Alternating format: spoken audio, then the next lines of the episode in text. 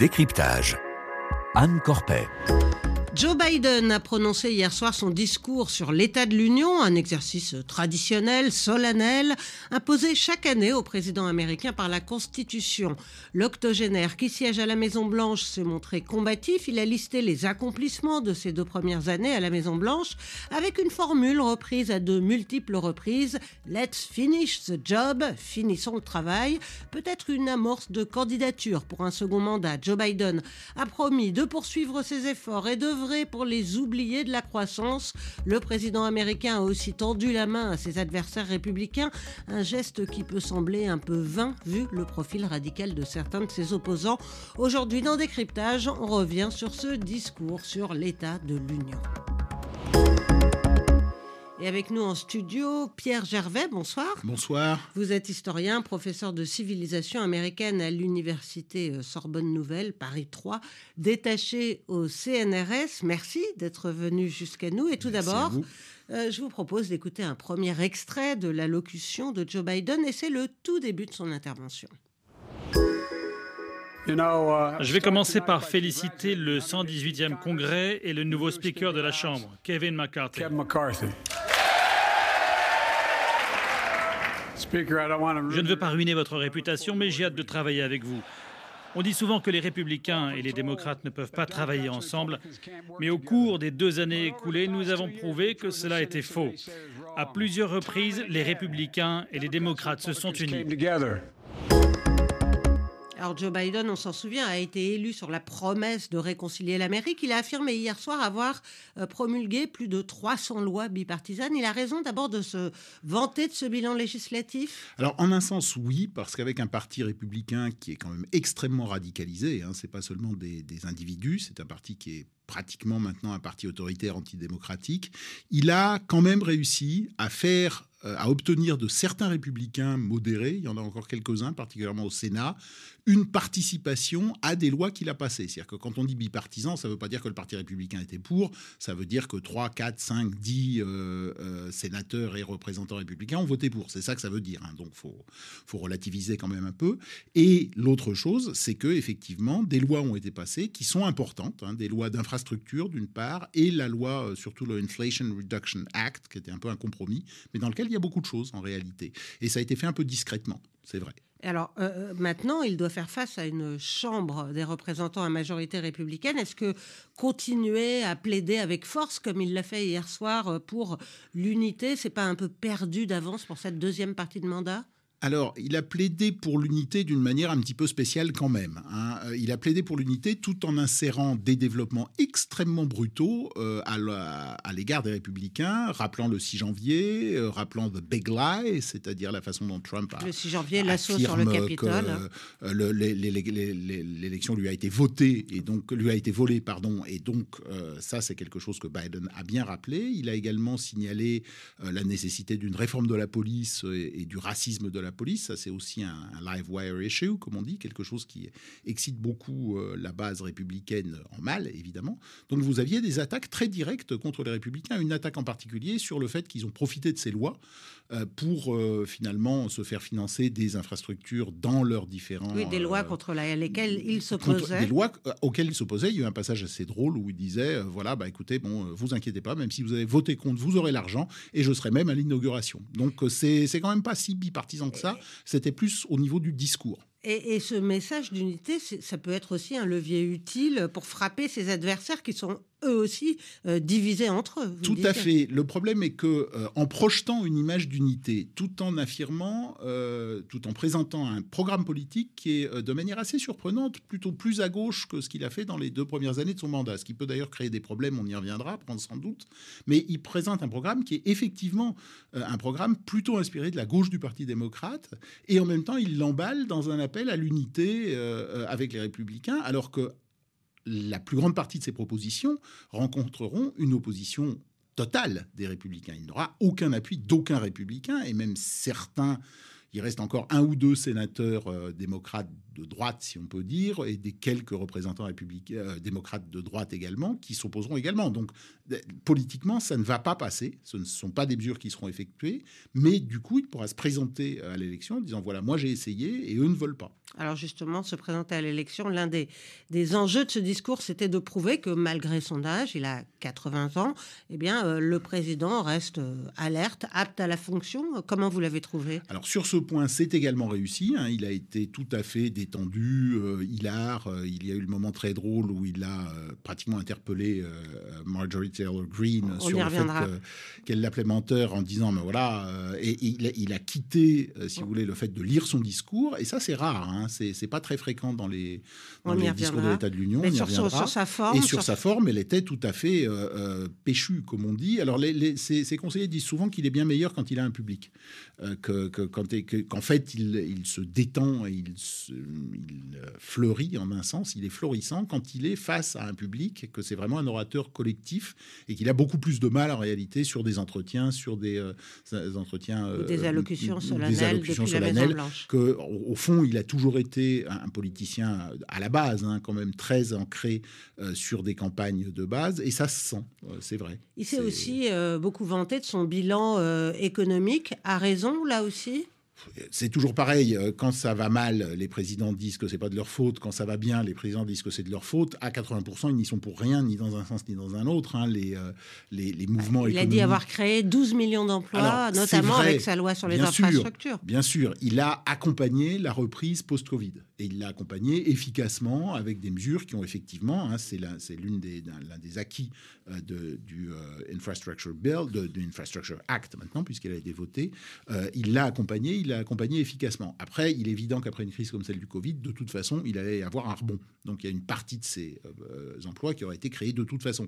Mais il a raison de dire que il n'a pas fait de bêtises et il a même plutôt amélioré euh, la tendance économique. C'est déjà beaucoup. Tout le monde ne peut pas dire ça. Et, pourtant, selon un sondage réalisé juste avant son discours pour le Washington Post et la chaîne de télévision euh, ABC, 62% des Américains estiment qu'il n'a pas accompli grand-chose, voire presque rien. Alors comment expliquer ce décalage? Il y a deux populations qui sont hostiles à Biden pour des raisons diamétralement opposées euh, vous avez une première population qui est celle de, des 25 ou 30% de la population qui souscrivent au programme Trump, et un programme qui est presque néo-fasciste, hein, on pourrait presque dire ça, en tout cas qui est un programme euh, autoritaire, antidémocratique, raciste, xénophobe, etc. Et ça, quoi que Biden fasse, de toute façon, ces 30, 35%-là ne seront pas contents. Après, vous avez quand même 25% euh, ou 30% de l'électorat euh, qui aurait aimé voir Biden prendre des positions plus à gauche dans les faits, puisque l'économie a été accompagnée, il y a eu des mesures importantes qui ont été prises, hein, des mesures, disons, néo-keynésiennes hein, de stimulation de l'économie, mais il est certain que sur des points comme la réforme de la police, euh, la réforme de la répression de la drogue, euh, l'opposition vraiment frontale euh, à l'atmosphère raciste qui est maintenant développée par les, républicains, finalement, Biden a été timide.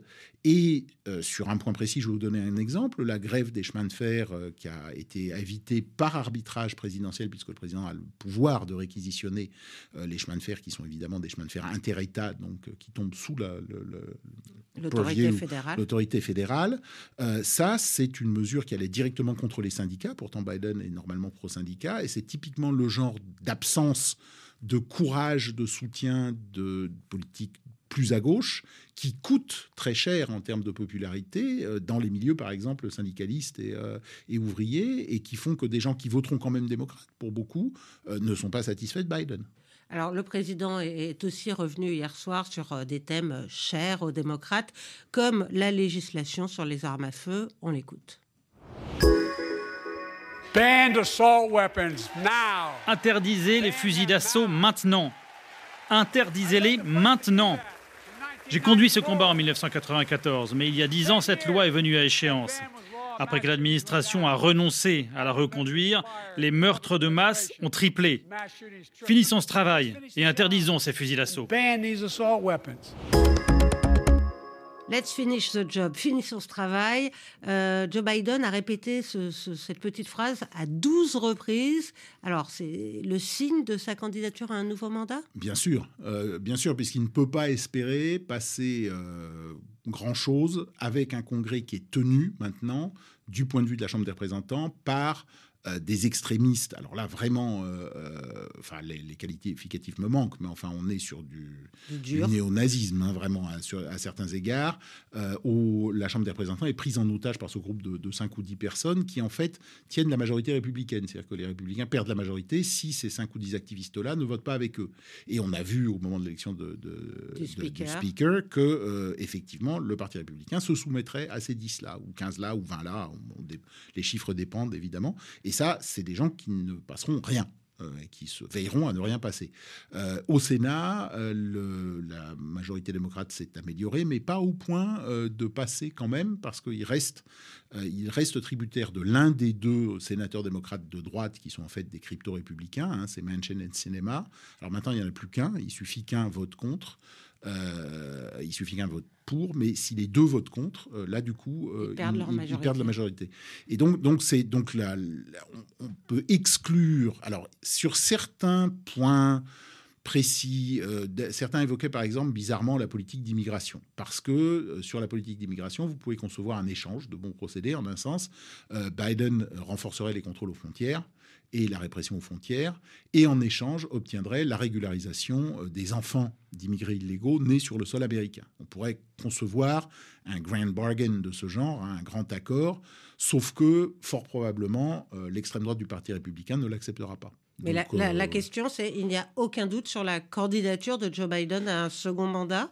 Sauf accident de santé, on ne voit pas pourquoi il ne se représentera pas, puisqu'il a fait hier la preuve, hier soir, la preuve qu'il était physiquement à même au moins pour quelques années, de rester président. Après tout, Reagan a fini son mandat en état d'Alzheimer avancé et la Terre ne s'est pas arrêtée de tourner. Donc, euh, après tout, si ça tient un an ou deux, ma foi, euh, c'est un petit peu le raisonnement que des gens vont tenir. Mais indépendamment de cela, c'est effectivement lui qui décide et il a tout à fait l'air d'être décidé à y retourner. Il aime beaucoup ça, apparemment. Un des faits marquants de ce discours, vous le disiez, c'est que le président a été euh, particulièrement chahuté et vous, vous y faisiez allusion. Joe Biden a dû s'interrompre sous une cascade de huées des républicains quand il a dit que certains d'entre eux euh, voulaient s'attaquer à la sécurité sociale et aux soins des personnes âgées en échange du relèvement du plafond de la dette. Alors on va écouter cet extrait. Certains de mes amis républicains veulent prendre l'économie en otage à moins que je n'accepte leurs plans. Vous devez tous savoir ce que sont ces plans. Au lieu de faire payer aux riches une juste part, certains républicains veulent s'attaquer à la sécurité sociale et aux soins des personnes âgées. Je ne dis pas que c'est une majorité.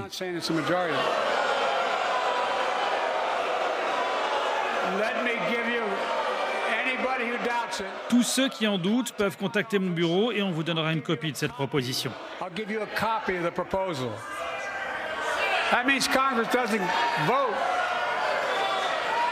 Je suis content de vous entendre. J'adore convaincre. Alors vous riez, mais cet extrait est, significatif parce que c'est quand même assez rare qu'on sorte du cadre très solennel ah, normalement de ce genre de discours. C'est très très rare. C'est très très rare. Les adlibs, les, les, les, improvisations sur les discours de l'État de l'Union, c'est extrêmement rare. Est-ce euh, que ça veut dire que, que Kevin McCarthy, le, speaker, euh, le leader de la majorité républicaine à la Chambre, ne tient pas ses troupes? Parce qu'il avait promis de traiter le président avec respect et on l'a vu tenter de faire taire euh, Marjorie Taylor Green depuis son pupitre avec des, gros yeux. Quoi. Oui, en gros, c'est ça. Et c'est tout aussi efficace que des gros yeux, d'ailleurs. Euh, ça marche à peu près autant. Le, euh, le, speaker ne contrôle rien. Il a été élu euh, par tolérance au bout quand même de 15 tours de, de, scrutin. Hein. C'est sans précédent depuis combien, 1923 ou le 19e siècle? Enfin, ça fait des années que ça ne s'était pas produit. Il n'a aucun pouvoir, il a cédé tout son pouvoir. Euh, un membre isolé euh, de la coterie qui contrôle le parti peut demander sa, son expulsion euh, quand ils veulent. Donc, il n'a est-ce qu'il y a un vote, est-ce qu'il y a, un vote sur et donc le, le faire partir Il n'a aucun pouvoir. Alors en face, vous avez des gens comme effectivement Marjorie Taylor Greene, mais elle n'est pas seule. Hein. Il y a Lauren Boebert et puis il y a toute une série de, de, gens comme Paul Gosar ou des gens comme ça qui sont euh, extrêmement virulents et qui effectivement voudraient euh, couper. Enfin, quand, quand Biden dit qu'il a les les, textes, il a raison. c'est Rick Scott, en fait, le sénateur de Floride, hein, qui avait développé le programme républicain qui a finalement pas été publié pour les élections de l'année dernière. Et ce programme impliquait effectivement la remise en cause de la sécurité sociale et de Medicaid. Et ce qui est absolument merveilleux là, ce qui s'est passé, c'est que Biden s'est interrompu dans son discours, a dit mais en fait vous êtes donc contre toute coupe à ces programmes. Et là, les républicains étaient coincés. Ils venaient de dire qu'ils étaient contre. Et Biden s'est donc appuyé là-dessus pour dire, bon, ben, on est tous d'accord, il y a unanimité. C'est ce qu'il a dit juste après l'extrait que vous avez cité.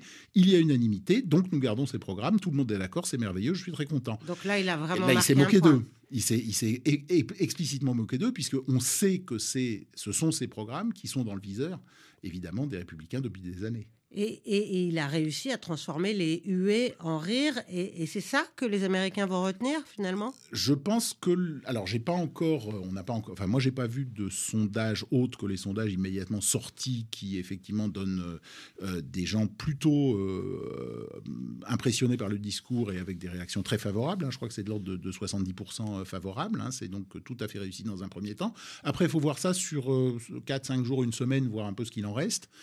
mais je pense qu'il effectivement, il a prouvé un certain nombre de choses.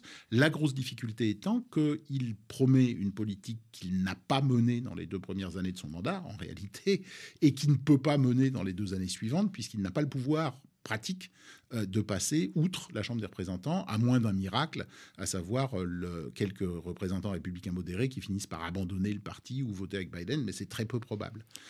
Alors le président américain a aussi évoqué un peu la situation internationale, mais vraiment de, manière euh, brève.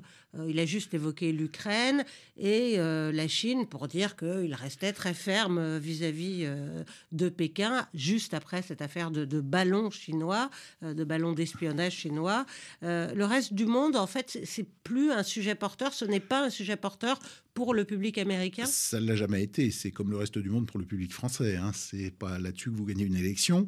Euh, et effectivement, c'est un discours très américano-américain. Hein. C'est intéressant. C'est-à-dire que c'est vraiment de la politique intérieure quasi exclusivement en réalité, parce que la Chine, c'est de la politique intérieure et l'Ukraine, c'est de la politique intérieure aussi. Euh, une partie du euh, Parti républicain voudrait soutenir en fait les Russes. Ça, c'est un premier problème. Et pour ce qui est des Chinois, beaucoup de républicains, la grande majorité du Parti républicain, l'accusent d'être trop timide. Donc c'est vraiment des thèmes de politique intérieure en réalité euh, sous couvert de politique étrangère. Ça, on le voit, ça c'est une première chose. Et euh, l'autre chose, c'est que tout le discours autour du protectionnisme, de acheter américain, etc., colle avec cette vision tout à fait américano-américaine, américano-centrée. Et là, il a en, un sens repris un certain nombre des thèmes de Trump, mais sur une base de gauche. C'est-à-dire que c'est des thèmes à la fois populistes au sens traditionnel du terme. Hein. Populisme, normalement, c'est pas une insulte, c'est juste le fait d'opposer euh, les couches inférieures aux élites. Et donc là, c'est une tradition démocrate depuis Roosevelt et il l'a reprise tout à fait. Et il l'a reprise sur une base de défense économique nationaliste et protectionniste. Et ça, c'est pour tenter de ramener à lui justement ces électeurs qui, en 2016 et en 2020, ont voté pour, euh, pour euh, Donald Trump. Est-ce qu'il a la moindre chance de, récupérer ce vote des cols bleus? Alors, plusieurs choses. D'une part, c'est pas seulement pour ça, parce que lui, il croit, je pense. Il, sort de ces, de ces régions-là, hein, donc je pense qu'il partage euh, cette, cette vision du monde. Hein, donc, je, je pense que c'est pas seulement à but tactique, c'est aussi une stratégie que lui accepte.